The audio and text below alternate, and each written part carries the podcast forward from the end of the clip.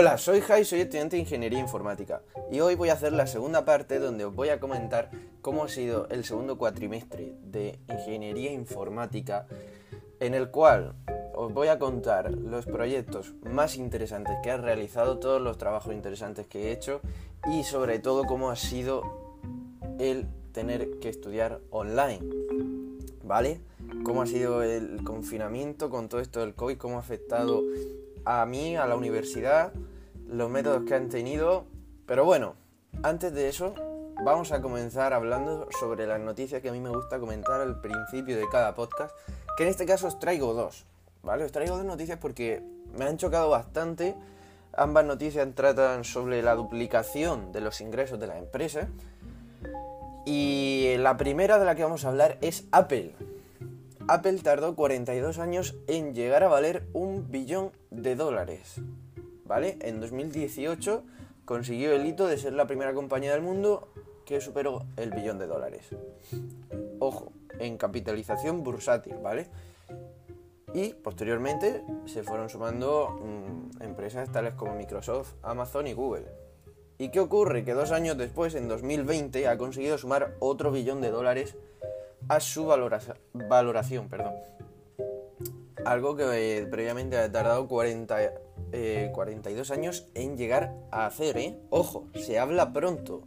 Un billón de dólares, pero es que imagínate hacerlo en dos años. Es mucho dinero.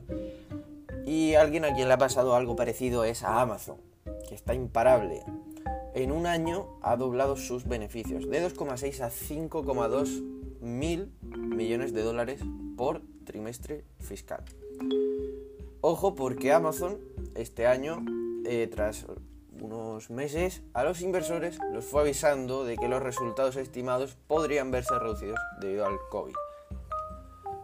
Con una pérdida potencial de 1,5 mil millones de dólares, ¿vale?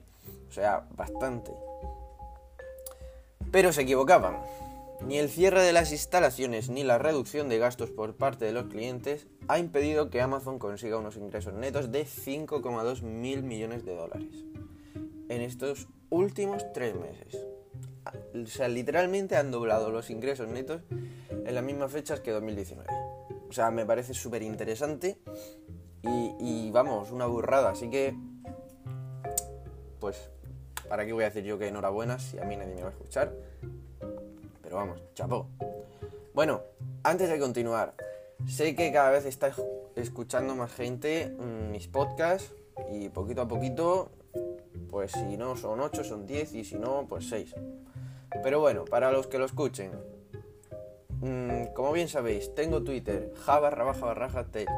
Siempre lo digo, este podcast no está creado para que yo os muestre todo mi conocimiento porque yo soy aquí un dios de la tecnología. No, yo soy un estudiante de ingeniería informática, comparto lo que sé y me gusta que también compartáis conmigo. Quiero que me sigáis en Twitter, quiero que esto lo llevemos entre todos, que me escribáis, que me... Cuando yo ahora termine de grabar el podcast y lo suba a Twitter y lo veáis y os metáis y lo escuchéis, me digáis, oye, pues vaya una mierda, no me cuente más tu vida, eh, habla de esto, mmm, chapó, me gusta esto como lo has explicado cualquier cosa. Cualquier cosa, cualquier tema interesante que queráis que comentemos, se comenta. Pero todo por Twitter, ja barra baja barra te lo tenéis en la descripción. Bien, como he comentado en la presentación, hoy vamos a hablar, vamos a hacer la continuación del primer podcast, ¿vale? De el resumen del curso de Ingeniería Informática. Ya comenté, tenéis una primera parte en mi, perfil del podcast, así que si no lo habéis escuchado podéis ir a verlo y luego pasaros a este. Bien, mmm, tuve la mitad de asignaturas. Este curso tuve la mitad, o sea, perdón, este cuatrimestre tuve la mitad de asignaturas, como en todas las universidades, 5 y 5. Y eh, aquí también las puedo yo diferenciar entre matemáticas, ¿vale? Tuve muchas asignaturas de bueno.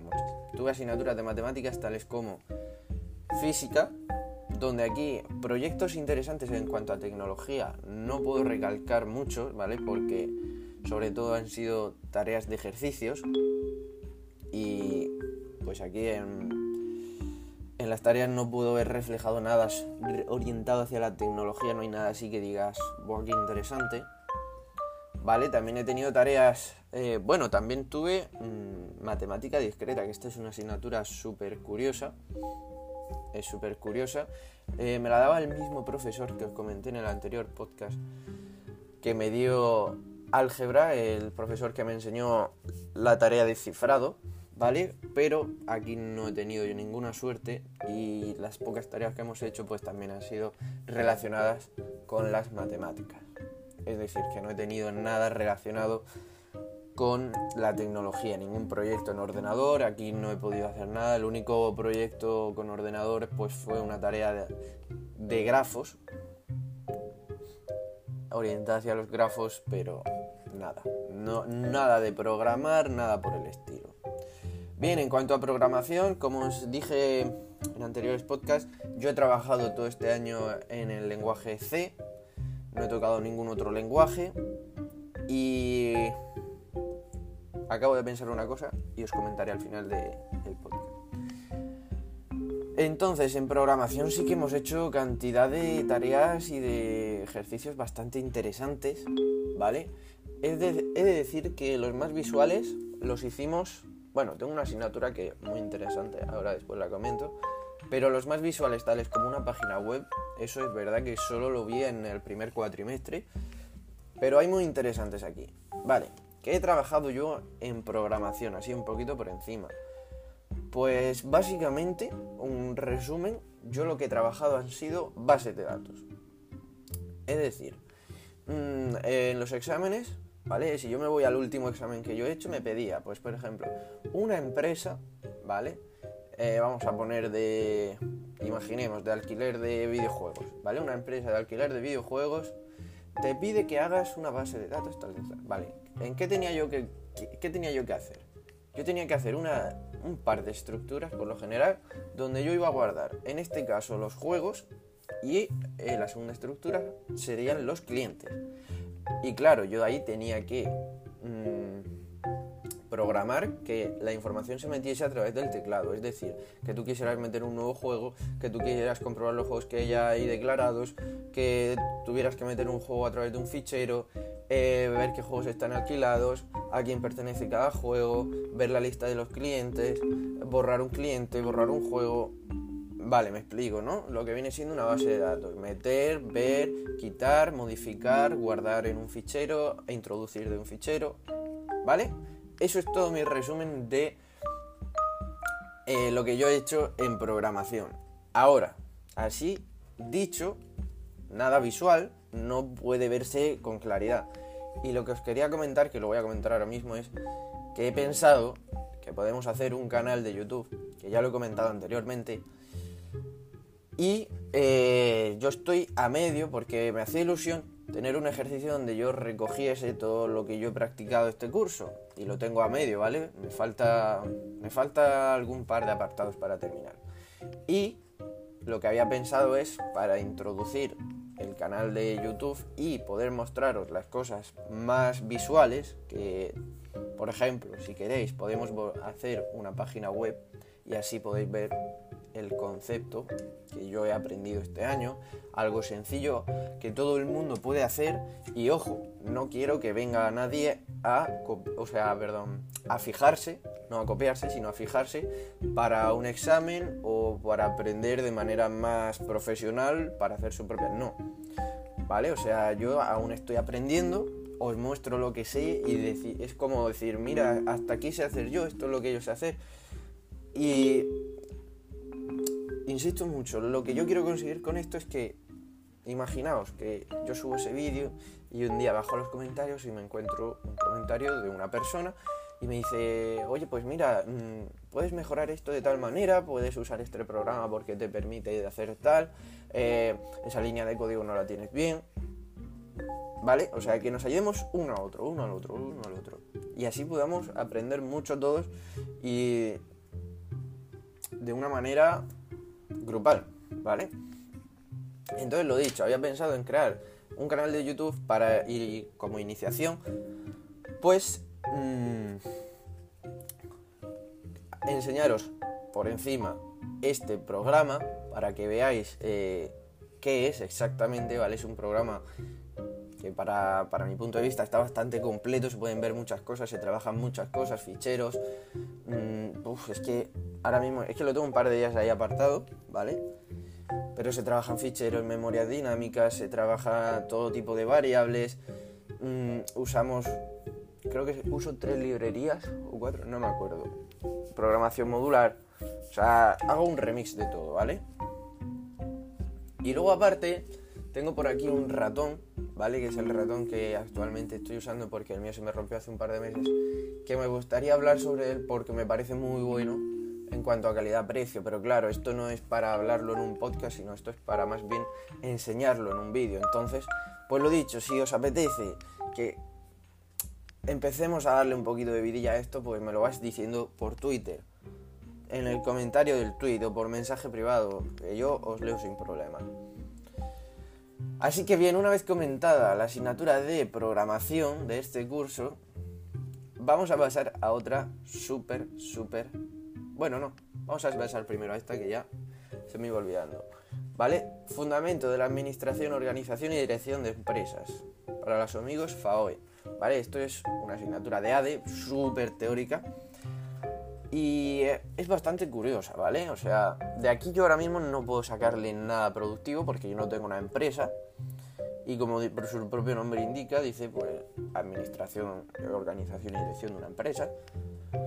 Pero es muy curioso porque te enseñan muchas técnicas, te, te enseñan cómo piensan los clientes, en qué se tiene que fijar una empresa a la hora de, de hacer un estudio, sobre la competencia, sobre qué posibilidades tengo, sobre si tengo que sacar un producto para saber defenderme ante esta otra empresa, sobre si aprovechando esta situación debo atacar porque ahora, ¿vale? O sea, es muy es una asignatura que tú dirías, vale, es la típica de empolle, sí. Sí, no te lo niego, pero tiene unas ideas, ¿vale? Unos conceptos que para una persona que está empezando, para una persona que está creando su propia empresa, tiene unas ideas increíblemente buenas. ¿Vale? Porque tú puedes hacer un estudio, tú puedes decir, ahí ¿dónde pongo la empresa? Y a ver de qué hago la empresa. Sí, hasta ahí vale. Es muy difícil ver mm, cómo puedes comenzar en una empresa. Pero también te digo que es muy difícil hacer un estudio de las posibilidades que tienes tú frente a las, a las, otras empresas que hay en tu sector y de cómo aprovecharte de las situaciones, ¿vale? Cómo saber si estás en una mm, situación defensiva o simplemente ya no defensiva pero que te afecta indirectamente y cómo debes tú de reaccionar ante eso.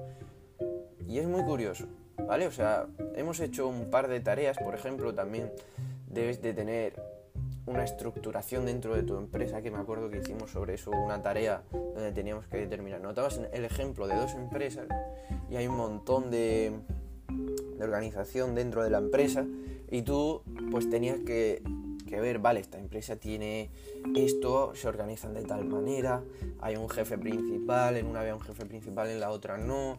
Eh, o sea, hay mil cosas, mil cosas sobre la estructuración de la empresa como si tu empresa es más escalonada, es tal, es cual, va por sectores.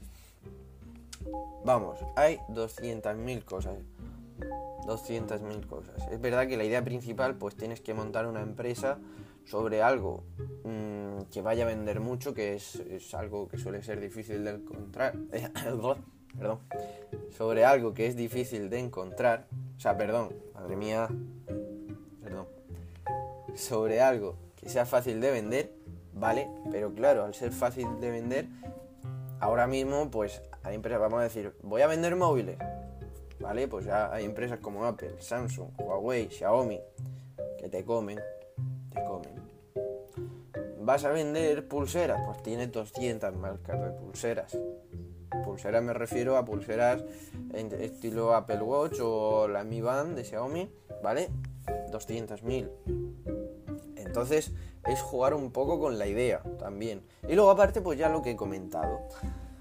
Tareas, aquí no hay tareas que, os pueda yo comentar, ¿vale? No por nada, sino porque como esto va orientado hacia la tecnología, esta asignatura es de ADE, mm, pues son tareas, como ya he comentado, la asignatura en sí es muy teórica.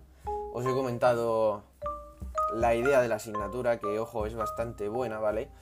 Es verdad que yo a lo mejor mm, por el curso en el que la he dado no le voy a poder sacar todo el partido.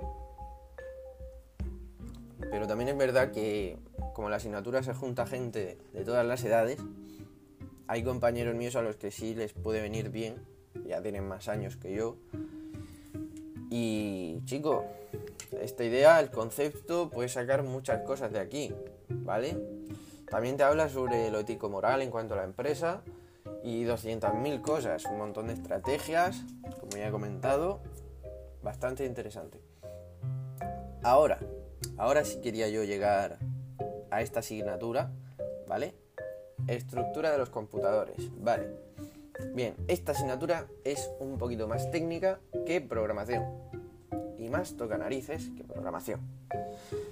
Vale, mm, todo el mundo sabe y para el que no lo sepa lo comento. En, cuanto a en cuanto a programación, ¿vale? Digamos que existen tres tipos de lenguaje, ¿vale? Tú puedes programar en un lenguaje como puede ser C, JavaScript o Python, por ejemplo, mismamente, que eso el ordenador te lo interpreta y lo ejecuta. Vale, ¿qué pasa? Todos sabemos también que tú puedes trabajar en binario, ¿no? Tú puedes programar en binario, que te vas a morir de, del asco, pero puedes programar, que es ceros y unos. ¿Por qué? Porque el ordenador solo entiende 0 y 1. ¿De acuerdo? Y entre medias está el conocido lenguaje ensamblador. Ojo, que es una tocada de narices. ¿Por qué? Vale. Mm, el lenguaje de ensamblador es un lenguaje de programación de bajo nivel. Y consiste o se usan una serie de mnemónicos para representar instrucciones básicas hacia los computadores. Ejemplo, en C yo digo int x, ¿vale? Declaro una variable x y digo que x es igual a x más 1. Vale, perdón. Eh, int x igual a 1, ¿vale? Declaro la variable x igualada a 1 y debajo escribo x igual a x más 1. Es decir, que x le sume 1. Y como x vale 1, 1 más 1 son 2. Bien. Vale, pues en lenguaje de ensamblador tú eso lo tienes que trabajar a través de registros. Tú tienes un apartado para declarar tus variables, ¿vale? Yo he trabajado mm, con Mars, ¿vale? El entorno de desarrollo de Mars, para el que interese, es gratuito. Eh, vale, tú tienes un apartado arriba para colocar todos tus datos y luego debajo para realizar las operaciones con dichas instrucciones. Y ojo, va a través de mnemónicos, un mnemónico puede ser ADD, dólar T0, dólar T1, dólar T2. Con eso lo que estoy diciendo, ADD, en inglés, es sumar, ¿vale? Estoy diciendo, súmame. Luego dicho, dólar T0, dólar T1, dólar T2, quiere decir que en dólar T0, que es una variable de registro temporal, guárdame en dólar T0 la suma de dólar T1 y dólar T2. ¿Vale? O sea que traducido a C, en dólar T1 y dólar T2 debe estar guardado un número en cada variable, variables temporales, ojo. Y en dólar T0, que es otra variable temporal, es donde se va a almacenar la suma de eso. ¿Vale? O sea, es una ida de cabeza. Luego también tienes expresiones tales como BNE, BQ, es para, para ver si, por ejemplo, tú tienes, es que no recuerdo ahora mismo, un momentito. BQ era, ¿para qué era?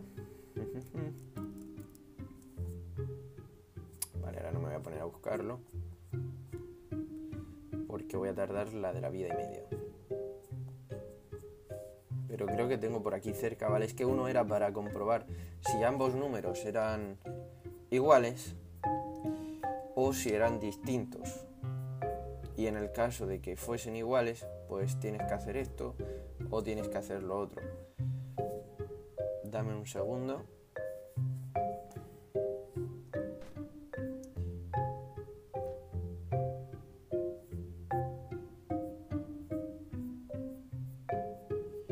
Vale, pues ahora mismo no, no lo tengo aquí a mano.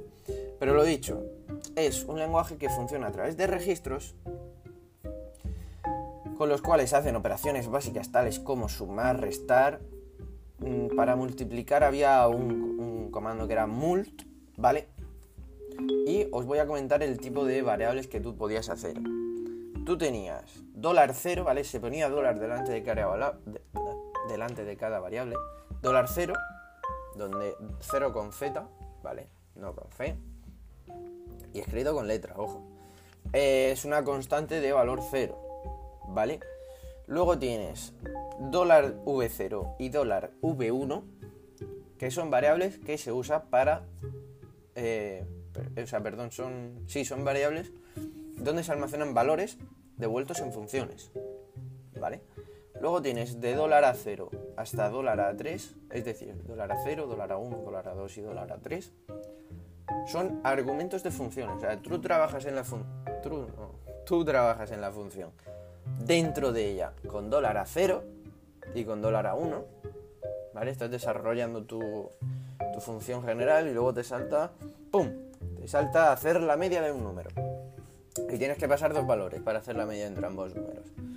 Vale, pues como estás trabajando una función principal, a lo mejor estás trabajando con dólar $t, con las temporales que he hablado, pero como vas a pasar a una función, tienes que pasarlo a las variables dólar $a, en este caso 0 y 1 porque son 2. Y luego para devolverlas tienes que pasarlas a dólar V y dólar V1. Me explico, ¿no? Luego, en cuanto a temporales, tienes desde dólar T0 hasta dólar T7. Puedes tener 8 temporales. Se pueden ir sustituyendo los valores una encima de otra. Temporales salvados, ojo, lo que sería nuestra, variable, nuestro int x, sería desde dólar S0 hasta dólar S7. Luego tienes dólar T8 y dólar T9 también de temporal. Eh, ¿Qué más teníamos? ¿Qué más teníamos? Ah, sí. Dólar GP y dólar SP para puntero global y puntero de pila respectivamente.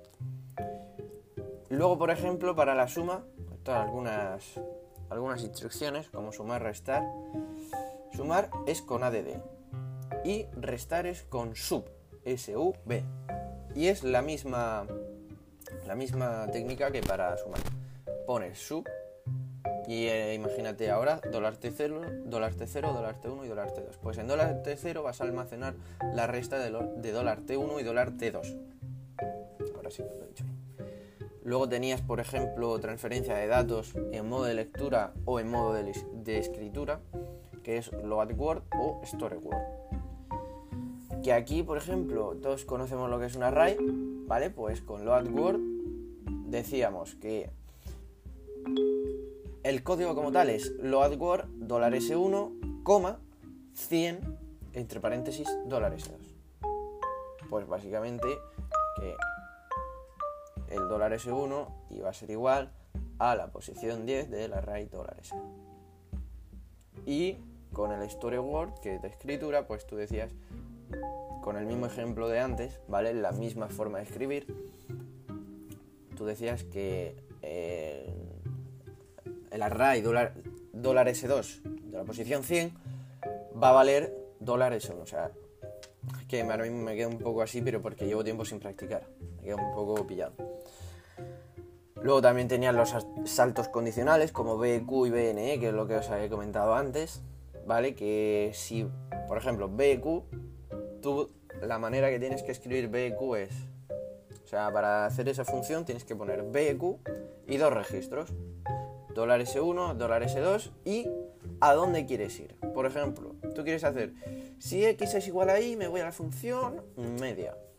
Pues harías BQ, dólar S1, dólar S2. O sea, BQ, dólar S1, coma, dólar S2, coma, y el nombre de la función, en este caso medio. ¿Vale? Y así pues tiene, luego tienes saltos incondicionales que llaman directamente a la función, que nosotros escribimos directamente el nombre de la función en C y te salga la función, pero aquí tienes que poner J y el nombre de la función. O sea, eso es un salto incondicional. J hace un llamamiento. ¿Vale? Y tiene 200.000 cosas para hacer bucles, para hacer operaciones tales como... Mmm, es que te pasaba, te, podías hacer 200, bueno, a ver, 200 tampoco, ¿no? Pero para hacer dos sumas y una resta tienes que hacer tres o cuatro líneas de, de operaciones. Lo que podías resumir en una en C, pues te toca hacer dos o tres. Y es una asignatura, ¿vale? Es súper curiosa porque trabajas muy de fondo el ordenador. O sea, sí, o sea, es que es muy... Vale, o sea, yo no tenía constancia de, lo que era esta asignatura. Mm, del lenguaje ensamblador, la verdad que no había oído nunca. No me podía imaginar de lo que iba a tratar ni lo que podía ser. Pero no, no fue una asignatura... A ver, fue una asignatura de mis favoritas por lo que estuve estudiando. Ahora, es un por saco aprender, porque también trabajamos la memoria caché, ¿vale? El tema de registros, el tema de cómo funciona la memoria caché, de los tipos que tienes, el tipo de reemplazo que si es el RU. O sea, eso sí que me parece muerte y destrucción. ¿Vale? O sea, la memoria caché a la hora de estudiarla... Mmm, a mí déjame. No me la des porque, porque no me gusta, ¿vale? No me gusta nada. De hecho, hemos trabajado muchas cosas en cuanto al hardware del PC. Que sí, procesador, que sí, memoria, que sí, tal. Muchas cosas, ¿vale? Y el concepto de la caché es muy interesante, ¿vale? Es parecido a la RAM, más rápido, menos capacidad, todo lo que tú quieras. Pero ahora, el tema de ver cómo trabaja, porque en el entorno de desarrollo de Mars tú podías ver cómo trabajaba la RAM, ¿vale? ¿Qué diversos tipos de RAM hay? Podías ver si era de correspondencia directa, de... Mm, tenías que buscar la dirección del bloque, la dirección de la palabra, ver cuántos bloques por palabras. O sea, era una tocadura de narices importante. ¿Vale? Interesante el concepto, sí. Ahora, a la hora de trabajar y profundizar, ya a mí me, me sobró mucho, me sobró mucho, porque podías encontrar, como ya he dicho, de correspondencia directa o asociativa por conjuntos.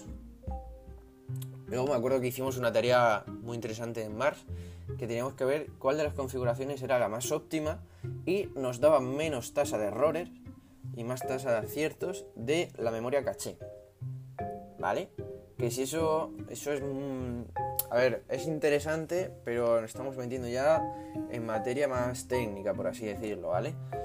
Que realmente no, no, te va a valer para mucho, entre comillas, que tú sepas cuál es la configuración más óptima. A ver, te va a servir para que lo sepas.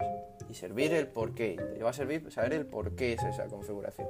Pero ahora, como tú no lo puedes modificar en tu ordenador, no es algo que diga, ah, bueno, pues le pongo la RAM y tal y igual. Vale, no. Es más difícil. Es más difícil de. de un aspecto práctico. A la hora ya de. de programas o de hacer tu propio ordenador y componentes, etcétera. Chapo. Luego también hacemos ejercicios muy curiosos del tiempo de la CPU, ¿vale? El tiempo de la ejecución de la CPU, que es una formulita, ¿vale? Y necesitas tanto el número de instrucciones que hacía el ordenador como las tasas de fallo, el porcentaje que tenía de instrucciones. Y luego todo esto, todo esto que estoy comentando, ¿vale? O sea, tú lo podías resumir todo en un ejercicio. Bueno, sí, sí, bueno, realmente sí, porque nosotros teníamos ejercicios donde nos pedían trabajar sobre la RAM. De hecho, todo esto se trabaja a través de tablas. Y luego aparte, después de haber sacado todos esos ejercicios, toda la configuración de la RAM, de direcciones de bloque, de tal, de no sé qué, te proporcionaba una serie de datos donde tú ahí podías eh, sacar el tiempo de la ejecución de la CPU. Luego tienes el real y el no, el ideal, el óptimo no, el ideal. O sea, tenías ahí 200.000 cosas. Y son, ha sido una asignatura dura, porque imagínate aprender un lenguaje de programación en un año, ¿vale? Que ya se te hace... No cuesta arriba, ¿vale? Porque se puede. Se puede y además que empiezas de cero, que no empiezas avanzado. Pero mm, ya si te meten dos, porque realmente no te servía para nada tú saber el lenguaje de C si luego solo te va a valer el concepto. O sea, yo lo único que podía asimilar de ambos, de ambos lenguajes de programación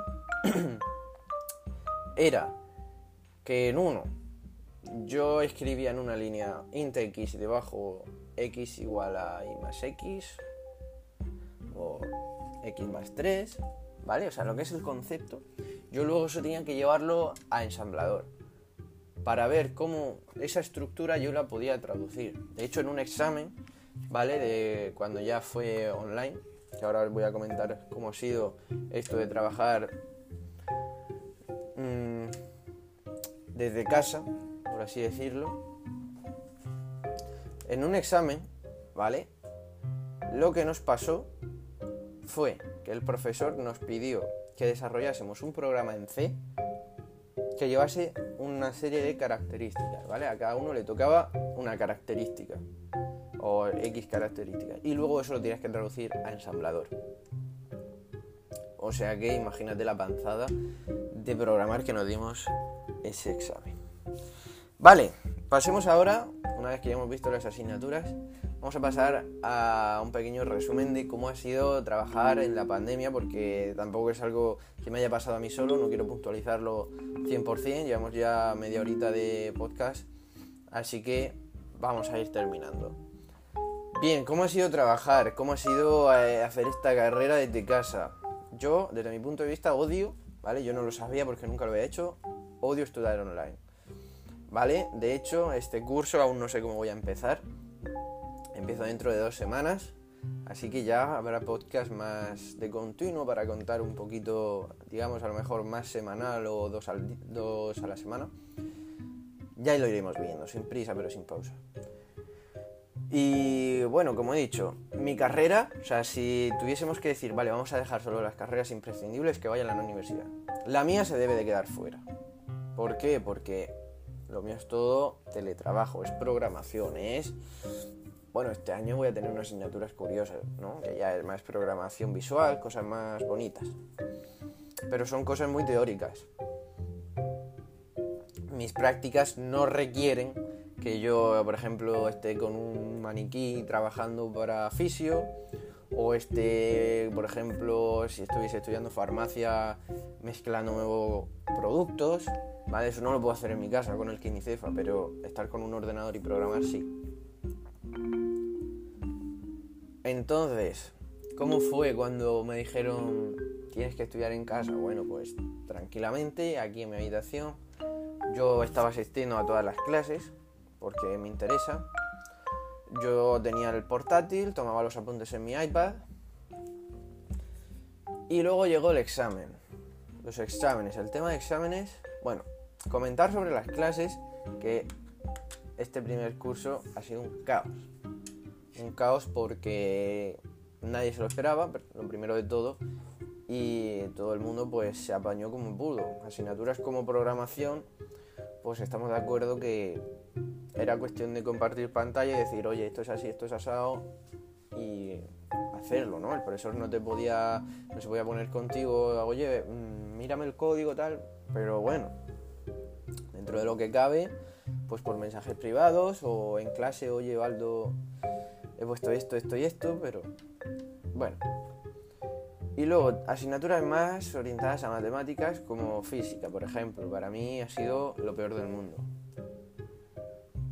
Estudiar esas asignaturas ha sido lo peor del mundo porque física para mí no es una asignatura, ¿vale? Se me, no es que se me dé mal, pero prefiero muchas otras antes que ellas, ¿vale? Me a mí la física me gusta mm, lo que es la teoría, ver la teoría, ver teoremas, ver quantum fracture, ver derivando. No sé si lo conocéis, pero bueno, quantum fracture se conoce hoy en día, pero derivando, por ejemplo, también me gusta mucho.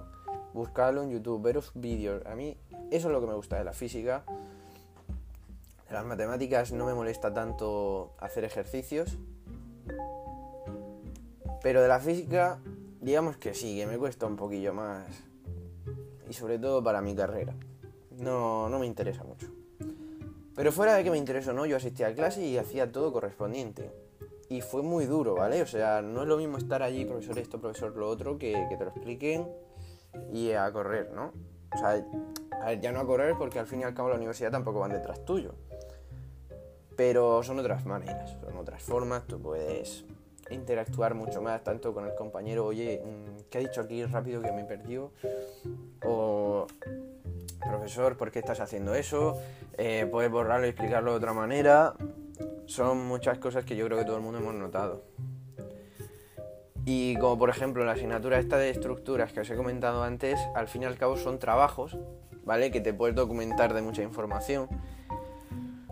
Pero física mm, me cuesta más me cuesta más buscar información porque creo que asignaturas como física o matemáticas no es que no se pueda aprender por otro lado o de otra manera, ¿vale? Pero sí es verdad que me gusta más aprenderlo como lo explica el profesor porque nos vamos a entender los dos mejor. Que eso no quita que yo lo aprenda de otra manera, te lo haga en el examen y me lo tengas que dar por bueno porque está bien.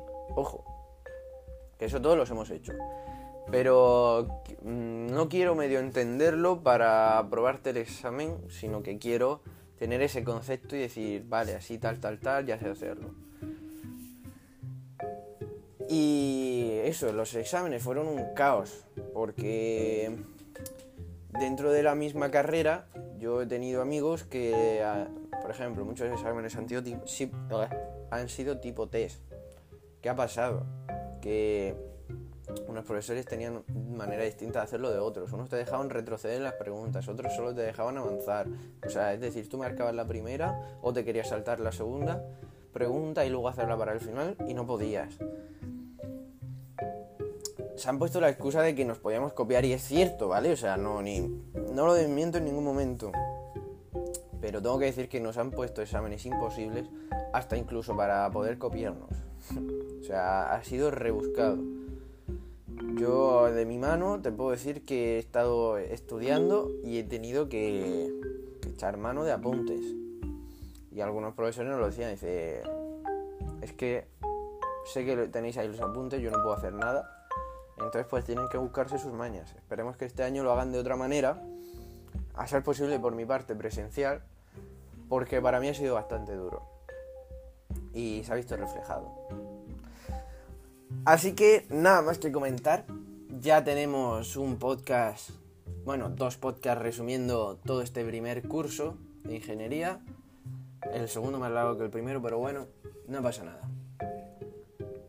Bien, os recuerdo, como he dicho al principio, todo por Twitter, a darme por saco al Twitter. Quiero que todos colaboremos, quiero que os penséis la idea esta de abrir el canal de YouTube. Quiero que esto que crezca a su ritmo, sin prisa, pero que si os gusta, pues sobre todo que me lo hagáis saber. Que vayamos a gusto de todos, trabajando. Y que cada uno muestre lo que sabe. Así que nos vemos en el próximo podcast, o mejor dicho, nos escuchamos.